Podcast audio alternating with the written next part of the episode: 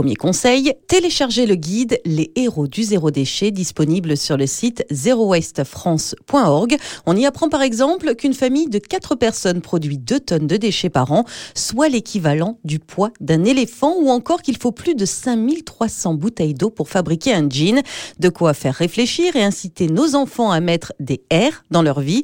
Autrement dit, réduire, recycler, réparer ou encore réutiliser. Certaines familles y sont arrivées. C'est le cas de la famille Presque Zéro Déchet qui, dans un guide, vous propose avec humour de vous lancer dans un mode de vie durable avec à la clé moins de déchets produits et de sacrées économies.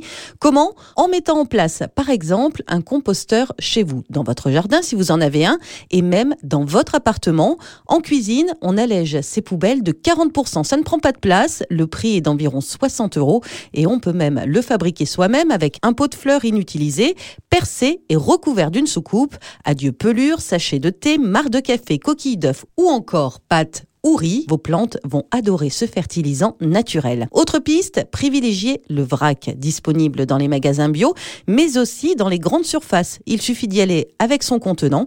Non seulement c'est moins cher, on évite les emballages plastiques. Il existe même des drives à prix très accessibles comme la fourmilière à Caen.